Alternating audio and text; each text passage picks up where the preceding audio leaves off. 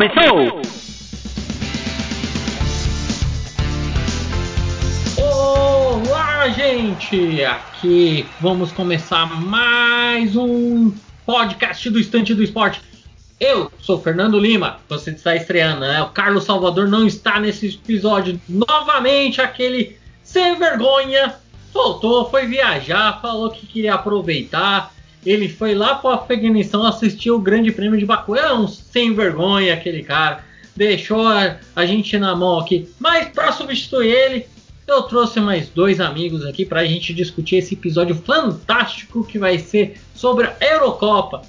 Aquela lembrança, a expectativa para essa Euro 2020 que vai ser disputada em 2021.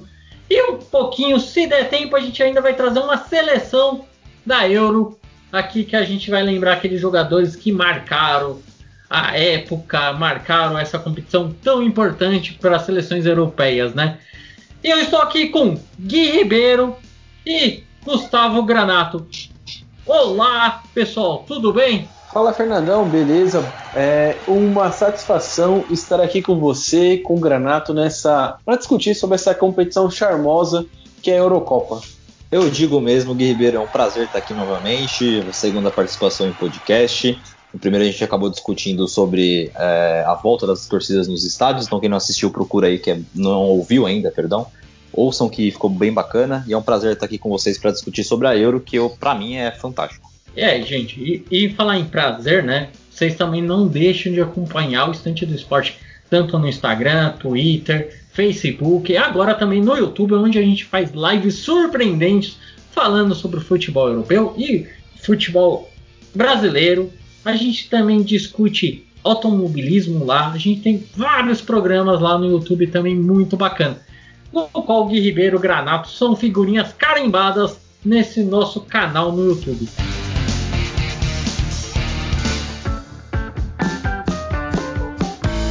Gente, vamos começar aqui.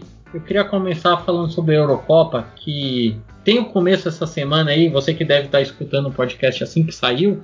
Se você já deixou para escutar um pouco depois, vocês devem estar no meio da competição.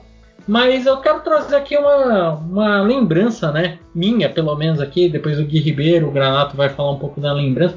Eu comecei a assistir a Eurocopa, né? Em 92, né? No qual a gente já teve uma mega surpresa, né? Foi aquela Dinamarca sensacional, né? Sensacional, aquela Dinamarca que tinha um goleiro absurdo que pegava tudo, que é o Peter Schumacher. Tinha os irmãos Leverton, que era absurdo também, era muito boa aquela seleção. Quem puder assistir, tem até um filme que a gente estava até discutindo aqui, né? Eu e o Granada estava discutindo também, o Gui Ribeiro também já assistiu esse filme, chamado Verão 92, tá? Tem no Netflix aí para você que tem essa plataforma do stream aí para acompanhar. É um filme que é sensacional para quem é amante de futebol tem que assistir esse filme, né? Que mostra um pouco a história da, da seleção né, nessa Euro aí, que a Dinamarca foi convidada a participar, né? E acabou vencendo, né? Mostrando, vencendo a Alemanha por 2 a 0 e esse jogo que, que fez eu gostar tanto dessa competição. Desde, desde esse momento eu comecei a acompanhar todas as Euros que tiveram. 96, 2000, 2004, 2008, 2012 2016 e agora que a gente vai ter uma que vai ser disputada em 2021 pela primeira vez no número ímpar, né, da, das euros. E para você, Gui Ribeiro, qual que foi a euro que, que marcou, que você tem lembranças aí? Bom, eu tenho três euros, na verdade, né? Tem a de 2004, que provavelmente o Granato vai falar também. Teve a, a Grécia campeã em cima de Portugal em casa, né? Portugal que Grécia que tinha Karagunis e Ketsouranis fazendo a meio campo, que depois foram brilhar no Benfica. Em 2008 a gente viu aquele time do, se não me engano, do Luiz Aragonês mostrar para o mundo como era jogar futebol, jogando sem um centroavante nato, mas às vezes jogava o, o Torres, jogava com Fábricas, com, com, com Xavi, com Iniesta. Tem uma Itália de 2012 que ganhou de uma Alemanha, que o Balotelli fez aquele gol que ele tira a camisa e mostra, mostra os seus músculos jogando muito, né? O Balotelli que foi uma enganação. E também temos a, a Eurocopa da França, né? Que o Griezmann é, acaba perdendo pênalti, que o Éder Zito faz o gol da, do título de Portugal, que acaba dando o título que é que Portugal nunca teve, é, levantando mais ainda o Cristiano Ronaldo na história. Então essas últimas Euros aí que eu acompanhei de mais próximo assim, né, são as que mais me chamaram a atenção. E para você, Granato, o que você achou dessas das Euros que te chamou mais atenção assim do? O, o, o Granato vai lembrar da, da primeira Euro, que eu lembro que ele acompanhava o Pelé dos Santos, né? Ele vai lembrar da primeira, quando a União Soviética foi campeã da primeira em 1960, não é isso mesmo, Granado? Nada, nada, cara. Eu, eu nunca fui muito de assistir Euro, sempre gostei muito de futebol. E eu nunca fui de assistir muito Eurocopa, sempre fui fissurado em Copa do Mundo, assim, desde moleque, mas Eurocopa não. Mas a, a praticamente minha família inteira é, é portuguesa, né? E eles são da Ilha da Madeira, cara, que é uma ilha, fica, fica um pouquinho mais longe de Portugal, fica mais próximo da África do que de Portugal, né? E eu lembro da final da Euro de 2016, que nem o Gui falou, porque foi a primeira final de Euro que eu peguei realmente para para assistir, eu assisti junto com meu pai. E tinha um pessoal da família assistindo junto também, e o quanto foi especial para eles. É, essa redenção de Portugal, assim, 12 anos depois da, da derrota da Grécia, tal, o primeiro título de Portugal de Eurocopa. É, ainda mais do jeito que foi, né, cara? Portugal foi naquela campanha de Eurocopa em 2016, teve enfrentou prorrogação tanto nas quartas quanto nas oitavas e foi para prorrogação na final. É, teve toda a diversidade ainda, que jogou na França, a torcida da França era 99% do estádio no Stade de France, e a França, a, o Portugal ainda conseguiu sair campeão com um time que absolutamente ninguém dava nada, com Cristiano Ronaldo de fora. E o Cristiano Ronaldo é um símbolo muito importante, principalmente da Ilha da Madeira. Muito pouca gente sabe, mas o Cristiano Ronaldo não é de Lisboa, não é do, do continente, né? Que nem os portugueses falam. O Cristiano Ronaldo é de Funchal, que é a capital da Ilha da Madeira. Um lugar bem pequeno, mas é um lugar maravilhoso. Então foi muito especial para a família do meu pai. Foi muito especial para mim. A partir dali eu comecei a torcer e ver a seleção portuguesa de outra maneira. Então não tem como não ser essa, cara. Não tem como não ser essa por todo, tudo que foi e como foi marcante pro, pro país, né? Que mudou a história de Portugal no, no futebol, não, não tenho dúvida nenhuma disso. Dificilmente você fala que um goleiro pode levar um título a uma seleção, a um time. E o Ashin, o Areia Negra, foi literalmente o cara daquela Eurocopa e o cara que deu o título para a União Soviética. Se não fosse ele, certamente que se tivesse na época a bola de ouro, seria o primeiro goleiro e único até hoje a ganhar uma bola de ouro. Certamente foi o craque daquela Eurocopa e para mim é o maior goleiro é, europeu de todos os tempos. É, em falar, em falar em nessa final de Portugal que o Granato citou também, eu acho que Portugal é, é, teve um, vamos dizer assim, um gostinho bonito de vingança, né? Porque eles perderam em casa, né? Eles perderam aquela Euro para a Grécia, que também foi uma equipe que ninguém dava nada e chegou. E Portugal fez a mesma coisa em 2016, né? Sendo a equipe que ninguém dava nada e chegou na final e venceu a França, né? A gente vai ter a Euro agora esse ano, né? E nessa pegada aí, será que a gente vai ter de repente uma surpresa igual que a gente teve aí com essas seleções que ninguém dá nada e chegar na final? A gente vai ter duas estreantes, né? A Macedônia do Norte, né? A grande Macedônia do Norte e a Finlândia, né? Será que alguma delas vai ser a surpresa dessa Euro aí chegando? Ou alguma outra equipe como a Áustria, Hungria, que é uma seleção que até então parece que está vindo bem aí para essa Euro. E aí, qual que é a expectativa de vocês para essa Eurocopa de 2020 que vai ser disputada em 2021? Bom, Fernando, a questão da, da Euro de 2020/2021, né? Nós temos algumas seleções que são tirando essas que você falou, que a Hungria já foi boa na década de 50, quando tinha o Puskas, tinha toda aquele, aquela seleção do Hoved, é, atualmente, para mim, a Turquia é uma seleção que pode surpreender. Tem o Sionku, zagueiro do, é, do Leicester, você tem o Burak Yilmaz, mesmo com toda essa idade, levando o Lille a um campeonato francês. Então, a Turquia é uma das favoritas. É, a, a, Finlândia, acredito que não, porque não tem mais o Litmanen, né, aquele meia que jogou na, no Ajax na década de 90. Então acredito que a Finlândia não deve ser uma seleção muito forte para chegar lá. Tem o Puk do Norwich City, mas não acredito muito neles. E uma outra seleção que pode ser é, também uma sensação da competição, talvez seja a Polônia por conta do Lewandowski. Mas tirando isso, nem a Noruega do Haaland eu acho que vai longe. Para mim vai ser um fracasso.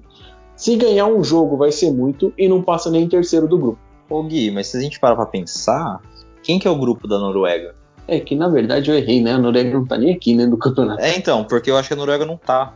Não, não porque, foi. Porque eu ia falar o seguinte: se a gente parar para pensar, é, os grupos aqui, eu ia falar de Portugal, mas Portugal foi extremamente sacaneada, né? Porque pega um grupo com Alemanha e França, né? Além da Hungria. Aí é o ranking dela, né? Aí não é culpa do. É, então, é, sim, é o ranking dela, mas assim, ela acabou se dando mal nessa. Se a gente pegar os outros grupos, eu posso falar para você que a minha aposta e minha surpresa pode ser a Croácia, por conta da Copa do Mundo que teve, né, cara? A seleção croata tem uma geração bacana. E depois de uma final de Copa do Mundo, a gente não, não pode acabar tirando. E a gente tem um grupo da Croácia que não chega a ser um grupo tão difícil, né? A gente tem a Escócia, a gente tem a República Tcheca, a gente tem a Inglaterra destoando, claro. Mas a gente tem a Croácia que pode surpreender. É, eu acho esses outros, essas outras seleções menores, sem muita, sem muita tradição na Euro, a própria Macedônia, que nem falou, acho que está só por, por figuração, a própria, a própria Finlândia. É, eu posso apontar aqui Itália. Eu acho que a Itália está num processo de reformulação muito interessante.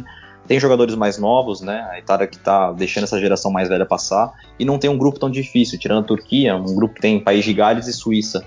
Então eu acredito que a Itália pode ser uma boa surpresa. Pelo nome, sempre é uma das favoritas, mas é uma seleção que nem para a Copa, na última Copa do Mundo, acabou, acabou indo, né? É, eu acredito que a, tanto a Itália quanto Portugal também, por conta do grupo difícil, e, podem ser que surpreendam. Itália, só lembrando, né? Itália ela é uma das equipes que mais chegou na final da, das Euros, né? No qual ela ganhou no única Euro que teve a final repetida, né? Teve uma repetição devido a um empate, que foi em 68 contra a Iugoslávia, né? A falecida Iugoslávia, né? No primeiro jogo terminou 1 a 1 e no segundo jogo a Itália venceu por 2 a 0. Né? Então aí você vê que a Itália foi a única. Mas a Itália recentemente, né, nas campanhas de Euro, vem até bem, né? Ela chegou na final em 2000, no qual perdeu o gol de ouro, né? Sim. Que ainda tinha o gol de ouro. E em 2012, no qual ela foi massacrada pela Espanha, né? Perdendo a, a final de 4 a 0, né? Sendo a, a final com mais gols, se não falha a memória, tirando o jogo da que teve esse jogo duplo aí da Itália. Mas a Itália vem bem, acho que a Itália vem, vem mostrando uma equipe que pode surpreender.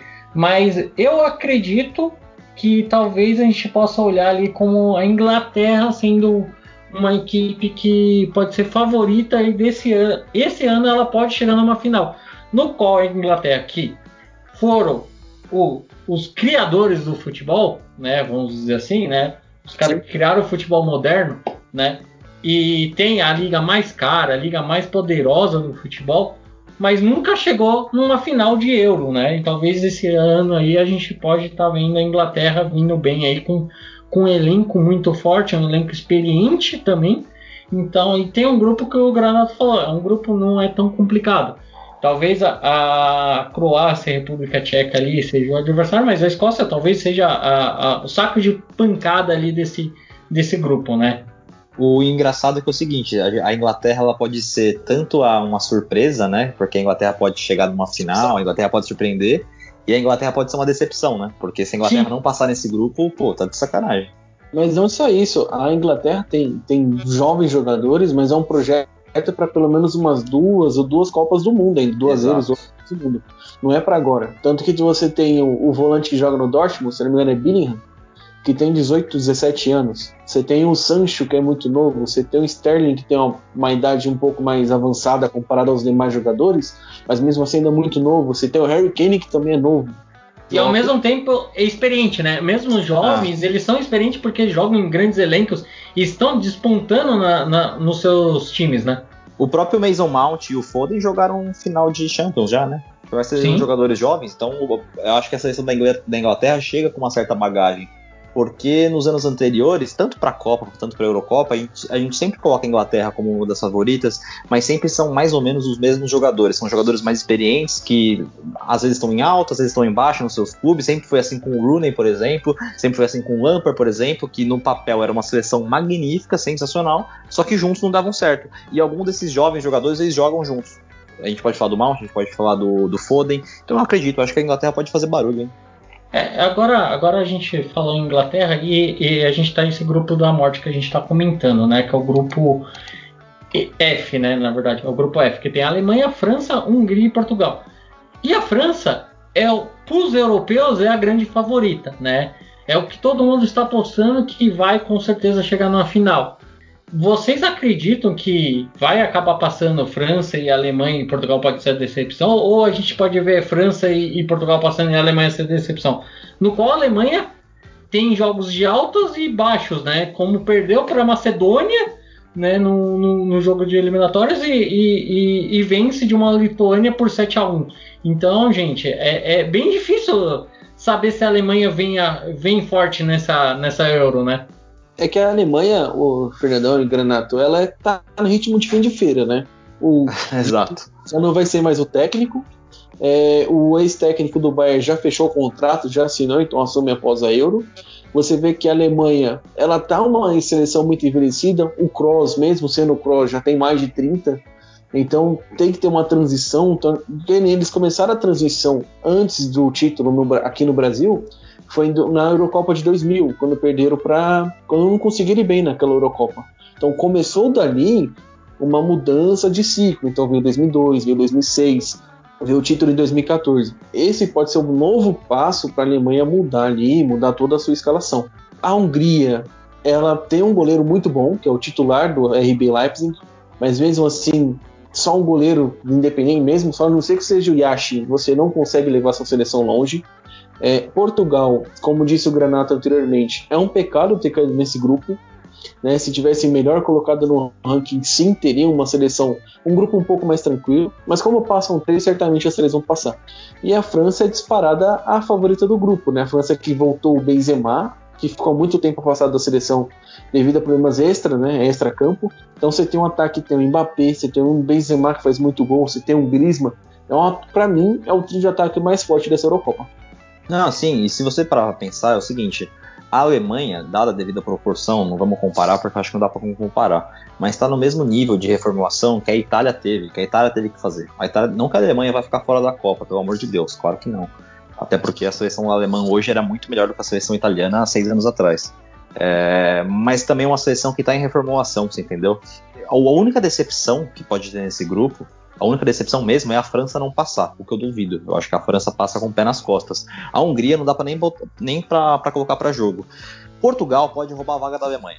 Passam três, então é mais fácil, né? Dos é, três então, passar. Porque se a gente. É, passam. É, na verdade, eles pa passam quatro melhores terceiros lugares, né? Então Mas é difícil não passar, né? É, exatamente. Então, a Alemanha não ficar entre os, os quatro melhores terceiros.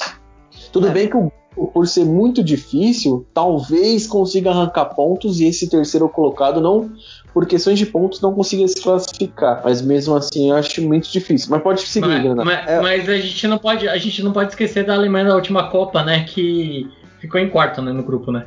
É verdade, tem essa ainda. A Alemanha nem da fase de grupos passou. No, no qual que a gente tinha um grupo que todo mundo falou que a Alemanha ia passar facilmente, né? Exatamente. Coreia, México e eu não lembro qual era o, pro, o outro adversário. Então, assim, pelo, pelo, pela situação atual, o momento, eu acho que Portugal, eu acho que pode estar tá aí no mesmo. Olha que absurdo. Muita gente vai achar que é um absurdo, mas eu acho que Portugal está no mesmo degrau que a Alemanha nesse grupo.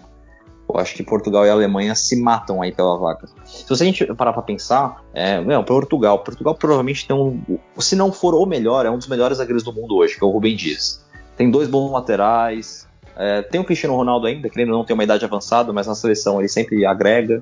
É, eu, eu ainda vejo, eu vejo Portugal na mesma prateleira, no mesmo patamar que a Alemanha para essa Eurocopa. Porque volta a repetir, a Alemanha está nessa reformulação. A Alemanha está com uma reformulação bem parecida com o que a Itália teve que fazer. A questão é, a Alemanha está sabendo fazer essa reformulação. A Itália não soube, por isso ficou fora do Copa.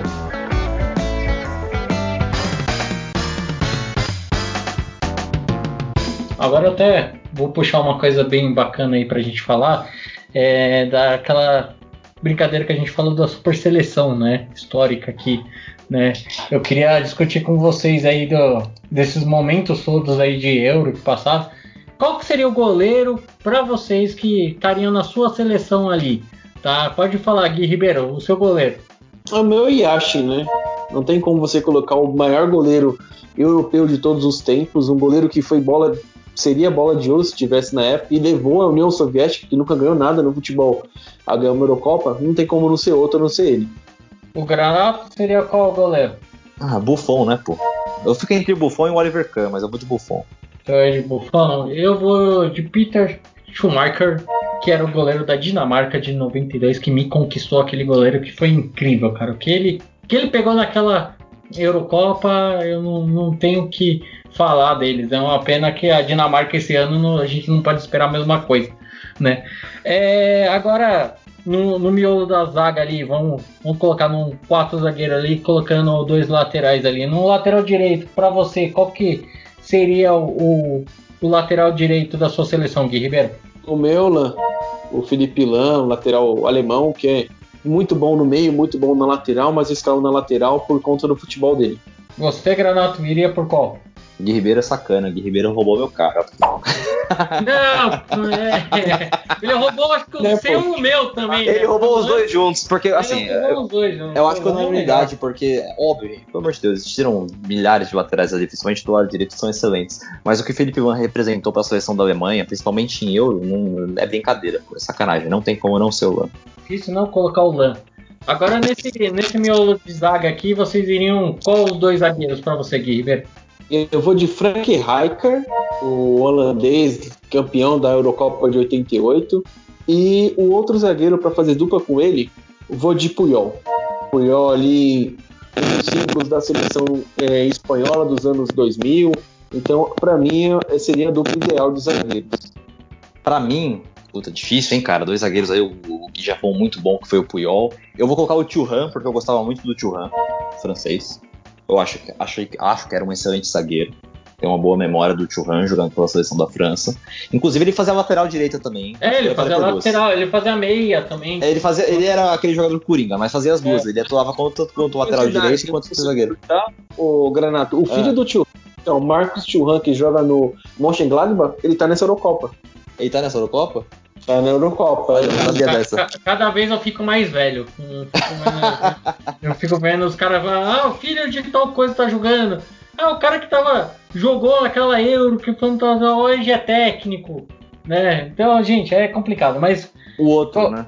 O outro, vai lá. Ah, não tem como não ser o Canavarro, né? Pô, o único zagueiro que já foi eleito o melhor zagueiro do mundo, não tem como falar com ele. É, o Canavaro tá, tá, tá na minha também, se eu roubo o Canavaro, mas eu eu, eu ia colocar, eu colocaria o Maldini ali, o Canavaro ali no, é, no, no miolo. O Maldini também é um bravo, bravo zagueiro ali. Lateral esquerdo, velho. Ia jogar com ele de lateral esquerdo.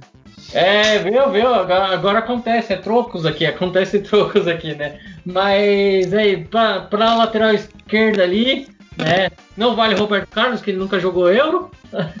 Eu vou de Capdevila da Espanha. É dos do, de laterais assim que eu vi, mesmo não sendo um primor, mas é o que conseguia dar aquele balanço defensivo na seleção da Espanha campeã de 2008.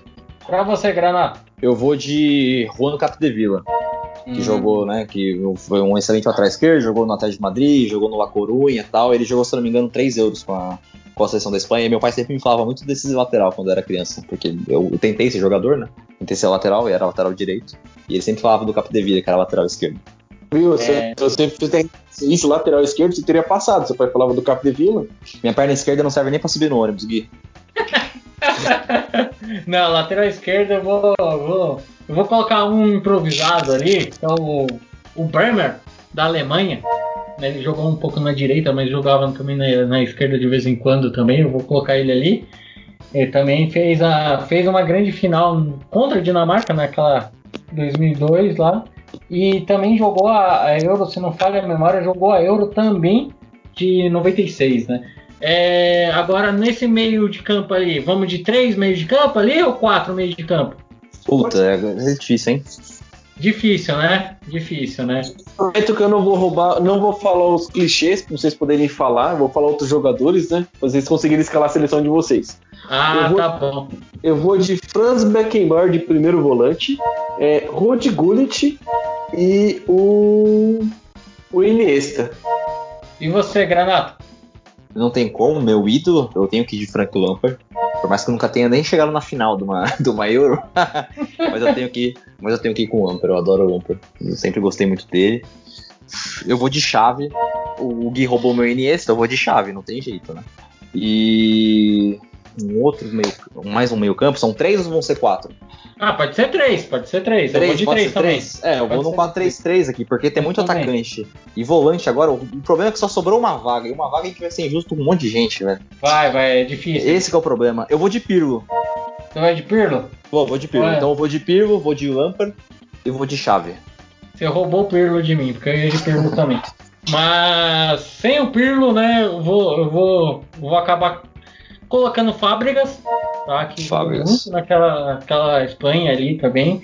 Então jogou as duas euros, né? Que a Espanha foi bicampeã, né? Uma, um feito raro, né? Na, na Euro, né?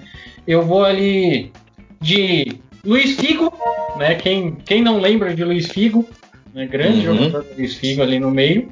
Né? E meu outro meia, cara, é, fica difícil, cara. Tá, tá difícil a escolha ali. É, mu- é muito jogador muito bom ali, né?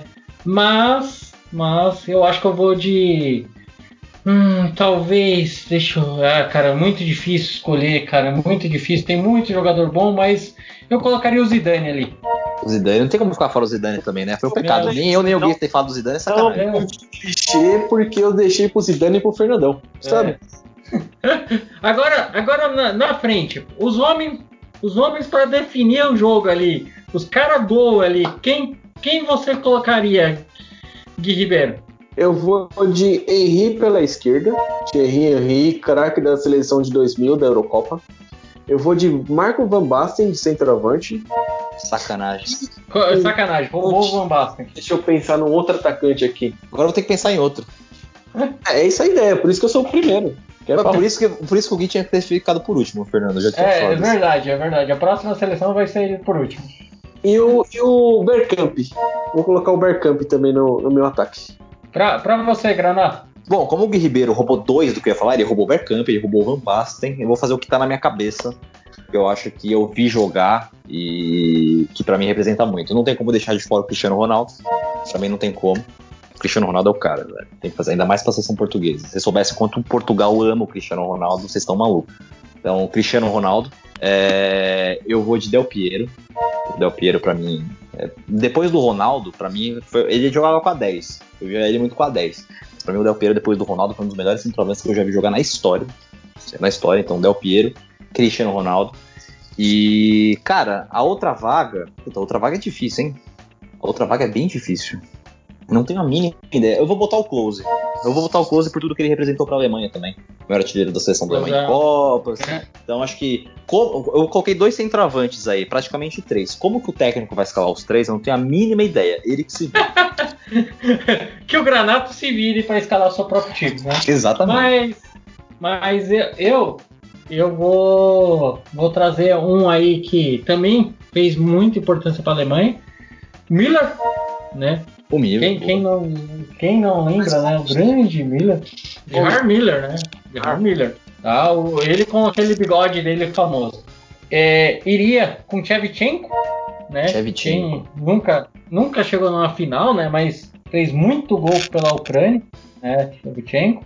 E eu também, aí, fechando ali, colocaria ali no meio também para definir também o Klinsmann, né? Que também é um outro atacante alemão, também que jogou muito, fez muito gol pela Alemanha e jo- e jogou demais, né? Então seria essa seleção, mas agora, para vocês escalar aí, quem vai comandar essa seleção? Quem vocês colocariam de técnico aí? Hum, Eu vou de Luiz Aragonês. Luiz Aragão vai ser uma boa, Gui. Eu dificilmente concordo com o Gui Ribeiro, mas eu assino. Você assina? Eu E assino. você, Granada? Não, eu assino, eu tô falando, eu assino, pô. Eu assino com ele.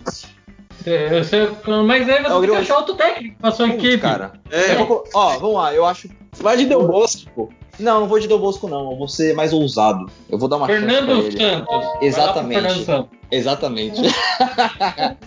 o, o, Sabia, O não tá, tá sabia. adivinhando minha mente hoje. Sabia que você ia de Fernando Santos, né? Qual, qual que foi também é um dos cinco treinadores que já disputaram é, fases finais, né? Sim. É, fases, coisas que ele, ele levou a Grécia em 2012, né? E levou Portugal a- ao título né, em 2012. Pode, né? po- pode ser o Didier Deschamps também, que também levou a França duas vezes. E né? né? Agora, agora eu vou eu vou trazer um cara que já era velho, né? quando eu conheci ele, né? O, o Trapatotti. Trapatotti. Trapatone, né? Trapatone, né? Trapatone. Giovanni Trapatone, né? Que é o, é o treinador mais velho e é o treinador que também treinou duas seleções, né? Treinou a Itália em 2004 e treinou a Irlanda em 2016, né? Mas é, são, são grandes nomes, né? Você sabe, tem uma curiosidade muito interessante sobre treinadores, né? Você sabia que tem um treinador que chegou a treinar praticamente quatro vezes a seleção, três vezes a mesma seleção e uma vez uma seleção que também chegava pela primeira vez na, na Euro. Você sabe quem foi? Não tenho a mínima ideia. Deve ser algum português. Na, na verdade, cara, o, o, até o nome dele é complicado, né? O Lance Lagenberg, tá? Ele treinou a Suécia, treinou a Suécia em 2000, em 2004 e 2008, né? E treinou a Islândia em 2016. Pela primeira vez a Islândia chegou na Eurocopa, né? Em 2016, infelizmente, a gente não vai ter aquela torcida né, nessa Euro também. Vai ter alguns jogos que vão ter torcida, outros não nessa Euro, né? Mas é um grande treinador, é o treinador Sim. que treinou mais seleções ali, mais anos na, na Euro, né? Então é absurdo, né? Agora gente, o. Oi, gente, pode falar. E, não, e a gente tem ainda o excelentíssimo Southgate, né? Que era zagueiro da, da Inglaterra, que perdeu o pênalti na disputa de pênaltis contra, contra a Alemanha em pleno Wembley, na semifinal, e a Inglaterra nunca chegou numa final de Eurocopa nos pés de Southgate. E hoje Southgate é o técnico da Inglaterra. Falando qual pode levar a Inglaterra para a é, final, então, né? pode, sabe, se, né? Pode, pode, se redimir. O, o problema é se a Inglaterra foi eliminada nos pênaltis numa semifinal em Wembley. Aí acabou. Agora vocês querem uma curiosidade? Vocês querem uma curiosidade interessante aí também que vocês estão ouvindo? É, nenhum treinador até hoje ganhou duas euros, tá? E apenas dois treinadores ganharam Euro e Copa do Mundo. É, e um deles é o, o Vicente Del Bosque, né? E tem uma coisa, uma curiosidade também, é que nessa, nessa nós temos o Shevchenko como técnico da Ucrânia, e não só o Marcos Churran jogando, que é filho de um jogador que já foi lendário numa Eurocopa, o Kasper Schmeichel, né? Também goleiro da Dinamarca, é filho do Peter Schmeichel. Exato. A dinastia se mantém ali. E a gente podia ter um e a gente podia ter um técnico que fosse campeão tanto da Euro quanto de uma Copa do Mundo se o Felipão tivesse perdido o título para a Grécia comandando Portugal. Né? Exato, exato. Grande Felipão, né? Gente, é, vamos encerrando por aqui. Eu quero agradecer o Gui Ribeiro, quero agradecer o Granato por esse podcast especial de Eurocopa que a gente vai entrar no ar para vocês ouvirem, discutirem e também deixe nos seus nos comentários aqui a sua seleção da Euro, a sua lembrança da Eurocopa, quando você começou a gostar dessa competição e quais são as suas apostas para essa Euro 2020 que vai ser disputada em 2021. Gente, muito obrigado. Eu quero agradecer todos e não deixem de seguir as nossas redes sociais. Tchau, tchau, gente. Bye!